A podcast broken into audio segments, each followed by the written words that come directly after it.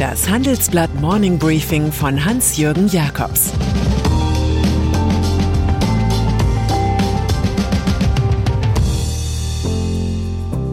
Guten Morgen allerseits. Heute ist Mittwoch, der 21. Juli. Und das sind heute unsere Themen. SMS-Hoffnung für Hochwasser. Jeff Bezos 10 Minuten Rocketman. Der Eiskrieg von Israel. Hochwasser. Als Hightech-Vorzeigeland ist die Republik im Katastrophenfall nicht aufgefallen. Das jüngste Hochwasser hat allen öffentlichen Bekundungen zum Trotz etliche Defizite aufgezeigt. Und deshalb müssen wir uns alle an ein neues Wort gewöhnen: Cell Broadcasting. Es geht hier um Warnhinweise mit einer Art SMS, die auf allen Handys in einer bestimmten Zone erscheinen. Technisch kein Problem, erste Gespräche zwischen Politik und Telekommunikationskonzernen laufen. Wir sind Partner der öffentlichen Hand und unterstützen dabei gern, sagt ein Sprecher der Deutschen Telekom in der ARD. Die 30 bis 40 Millionen für dieses System wären gut investiertes Geld. Heute gibt das Bundeskabinett erst einmal 400 Millionen Euro an Soforthilfen für die Notgebiete in NRW, Rheinland-Pfalz und Bayern frei. Versicherungen. Wenige im Land kennen sich so gut mit Überschwemmungen aus wie Ernst Rauch, Chief Climate und Geoscientist des DAX-Konzerns Munich Re. Der Rückversicherungskonzern muss am Ende viele der Schäden bezahlen. Für Rauch ist vor allem die hohe Zahl der Todesopfer erklärungsbedürftig. Mindestens 170 Tote gegenüber 40 bis 50 bei früheren Großnotfällen dieser Art. Außerdem werde die Gefahr von Sturzfluten aus Stadtbächen unterschätzt, sagt Rauch. Seine politische Konklusio in unserem Titelkomplex Die Infrastruktur muss resilienter gemacht werden. Damit hätte man besser vor fünf Jahren angefangen, findet er. Industrie. Aufschlussreich ist die Recherche meines Kollegen Daniel Delhaas.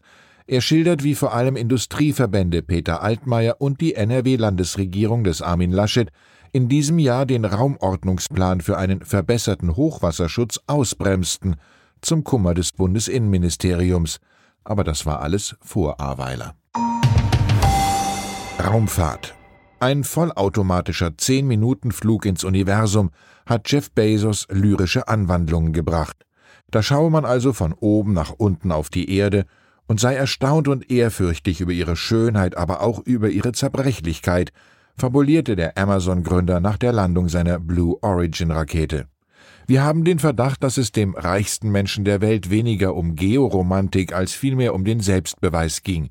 Was Richard Branson jüngst machte und Elon Musk noch vor sich hat, kann ein Jeff Bezos schon lange. Gemeinsam lege man die Grundlagen für Weltraumtourismus und neue Siedlungen im All für alle, die es sich leisten können, für den Fall, das Leben auf der Erde eines Tages endgültig zum Gesundheitsrisiko werden sollte. Es kommentiert Karl Kraus.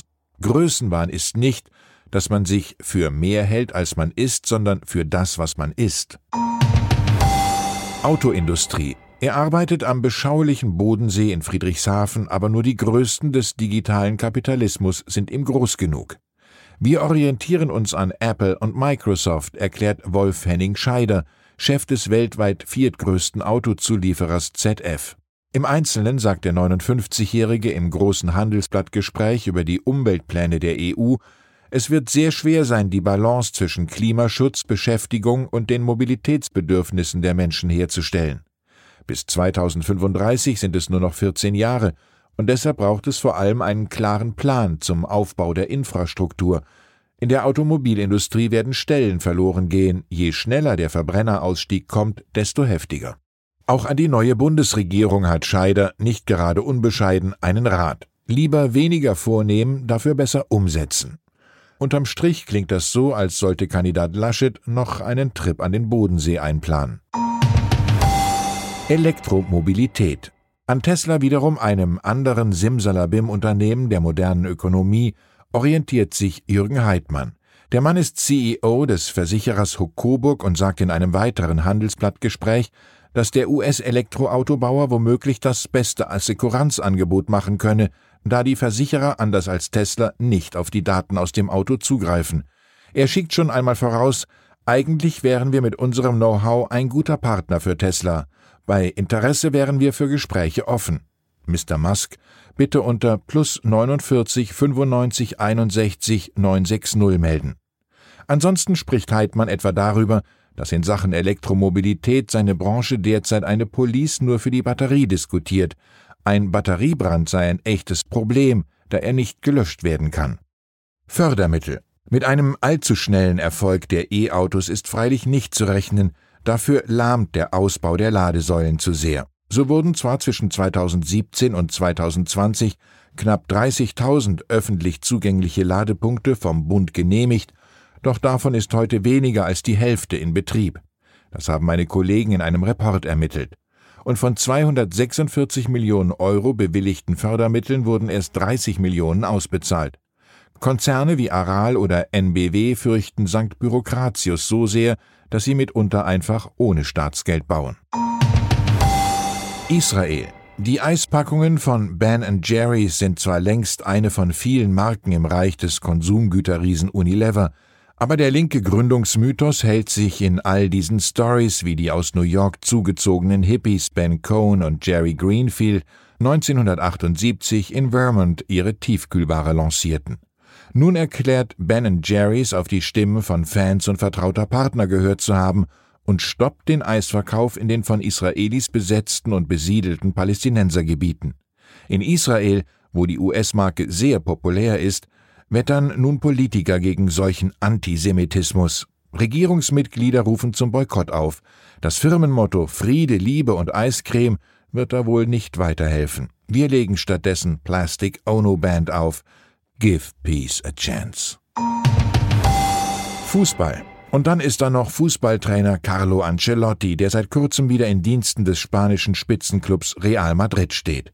Der Italiener, der in Deutschland beim FC Bayern München einen wenig nachhaltigen Auftritt hatte, erfährt bei seinem zweiten Wirken für Real die intensivste Betreuung durch den Fiskus. Die Steuerbehörde errechnete, dass Ancelotti bei seiner ersten Coachperiode zwischen 2013 und 2015 rund 1,46 Millionen Euro Steuerschuld angehäuft habe. Die Summe soll nach und nach von seinem Gehalt abgezogen werden. In Kürze muss Ancelotti dann auch noch vor Gericht aussagen. Bevor der 62-jährige Veteran noch einmal einen Titel gewinnen sollte, muss er erst einmal Spaniens Justiz bezwingen. Ich wünsche Ihnen einen entspannten Tag ohne Steuerprobleme. Es grüßt Sie herzlich Ihr Hans-Jürgen Jakobs. Das war das Handelsblatt Morning Briefing von Hans-Jürgen Jakobs, gesprochen von Peter Hofmann.